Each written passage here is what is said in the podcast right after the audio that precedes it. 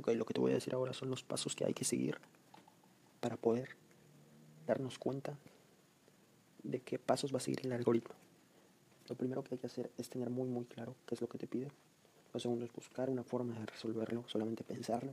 Lo tercero es plasmarlo de forma escrita con un diagrama de flujo. Un diagrama de flujo solamente son unas figuras y es como parecido al mapa conceptual, pero en él puedes tomar decisiones y poner básicamente un algoritmo de forma clara, pero ya lo vamos a ver más a fondo en el próximo podcast.